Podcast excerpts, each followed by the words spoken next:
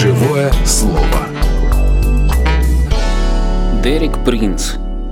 От избытка сердца говорят уста.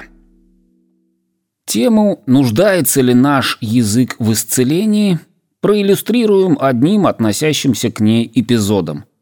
Во время Второй мировой войны я был служащим госпиталя английской армии в Северной Африке. Однажды я был назначен в приемное отделение в пустыне, где лечили только больных дизентерией. Каждое утро доктор, при котором я работал, звал меня, и мы обходили пациентов, лежавших на носилках прямо на песке. Я заметил, что каждое утро доктор всегда приветствовал каждого пациента двумя предложениями. Первое было «Доброе утро, как твои дела?» Второе было «Покажи мне свой язык». Я далеко не сразу понял, что доктор мало придавал значения ответу на его первый вопрос «Как дела?». Он сразу же переходил ко второму вопросу «Покажи мне свой язык». Когда пациент высовывал свой язык, доктор очень внимательно осматривал его. Затем он делал заключение о состоянии пациента, опираясь больше на то, что он увидел на языке, чем на ответы пациента на вопрос «Ну как дела?». Позднее, когда я продвигался в служении, очень часто Бог проделывал со мной то же самое, что и доктор со своими пациентами. Бог может спросить нас, как дела, и мы можем дать ему нашу оценку нашего состояния. Но я думаю, следующее, что скажет Бог метафорически, это «покажи свой язык». И когда Бог посмотрит наш язык, Он даст свою собственную оценку нашего истинного духовного состояния. Состояние вашего языка дает самый верный диагноз вашему духовному состоянию. Теперь обратимся по этому поводу к Писанию. В нем есть много мест, подтверждающих тесную связь между сердцем и языком. Иисус говорит в Матфея 12, 33, 37. «Или признавайте дерево хорошим, и плод его хорошим, или признавайте дерево худым, и плод его худым» ибо дерево узнается по плоду.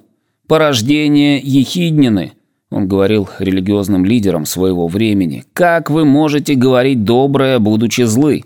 Ибо от избытка сердца, говорят уста. Добрый человек из доброго сокровища выносит доброе, а злой человек из злого сокровища выносит злое. Говорю же вам, что за всякое праздное слово, какое скажут люди, дадут они ответ в день суда ибо от слов своих оправдаешься и от слов своих осудишься». Здесь Иисус указал на прямую связь между ртом и сердцем, используя язык притч. Сердце он представляет как дерево, а слова, исходящие из уст, как плоды. И характер слов, исходящих из ваших уст, указывает на состояние вашего сердца.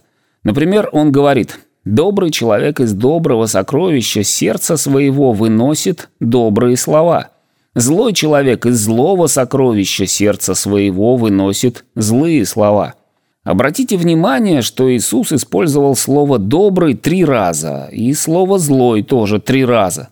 Если сердце доброе, то и слова исходят из уст тоже добрые. Но если в сердце есть зло, то и слова, исходящие из уст, тоже есть зло. Затем Иисус тем же языком притч говорит в Матфея 7, 17, 18. «Так всякое дерево доброе приносит и плоды добрые, а худое дерево приносит и плоды худые. Не может дерево доброе приносить плоды худые, не дерево худое приносить плоды добрые». Сорт дерева, очевидно, производит определенный вид плода. И наоборот, когда мы увидим плод, то знаем, от какого он дерева. Дерево – это наше сердце, и плод – это наши уста. Если сердце доброе, то и слова из уст добрые. Но если из уст исходят злые слова, то мы знаем, что и сердце злое. Вы не можете иметь худые плоды с хорошего дерева, также и хорошие плоды с худого дерева. В этом абсолютная неоспоримая связь между состоянием нашего сердца и наших уст – мы можем обманывать самих себя разными идеями и понятиями о добродетели, чистоте или праведности, но точным и надежным показателем состояния нашего сердца являются слова наших уст. Если исходящее из наших уст испорченное, то и состояние нашего сердца испорченное. Другого заключения не может быть. Я проповедовал в Восточной Африке пять лет. Одно из племен, с которым я работал, было племя Мариголи. Я был удивлен, когда обнаружил, что на их языке сердце и голос обозначаются одним и тем же словом. Я недоумевал, как узнать, что же имеет человек в виду. Имеет ли он в виду ваш голос или ваше сердце? Но, размышляя над этим, я увидел особую глубину в этом. И действительно, голос выражает сердце. Голос говорит слова, которые суть содержимое сердца. Это же самое говорил и Иисус. Не выходят добрые слова из злого сердца. Не выходят злые слова из доброго сердца. Когда мы приходим к Богу с отчетом о нашем духовном состоянии, я думаю, Бог склонен реагировать так же, как реагировал доктор на больных дизентерией в пустыне. Вы можете сказать Боже, я истинный, хороший христианин, я действительно люблю тебя и хожу в церковь. Бог говорит, покажи мне свой язык. Когда я увижу твой язык, я узнаю действительное состояние твоего сердца. Я хочу проиллюстрировать это двумя удивительными пророческими картинами из Ветхого Завета. Первое о самом Христе, Мессии. Второе о невесте Христа, Церкви. Заметьте, что в каждом отрывке наипервейшее место уделяется характеристике уст и языка. Псалом 44.2.3 дает нам прекрасную пророческую картину Мессии. «Излилось из сердца моего благое, я говорю песнь моя о царе, язык мой, трость скорописца. Ты прекраснее сынов человеческих, благодать излилась из уст твоих, посему благословил тебя Бог навеки». Это описание Мессии, его благодати, его красоты и его нравственной чистоты. В чем же прежде всего проявляется красота? В его устах. Благое слово, говорится здесь, излилось из моего сердца. Ниже говорится «посему благословил тебя Бог навеки». Здесь приведена связь двух важных принципов. Первое – благость Мессии проявилась непосредственно в словах уст его. Второе – Бог благословил его навеки за благость его уст. Когда Иисус появился на земле в человеческом облике и были посланы люди схватить его, то они вернулись без него. Их спросили, почему вы не привели его? Они ответили, никто никогда не говорил, как этот человек. Благодать, излившаяся через его уста, указывала на него, как на Мессию. В песнях Соломона существует пророческая картина Христа и его невесты и взаимоотношений между ними. Песня песней 4.3 адресована невесте.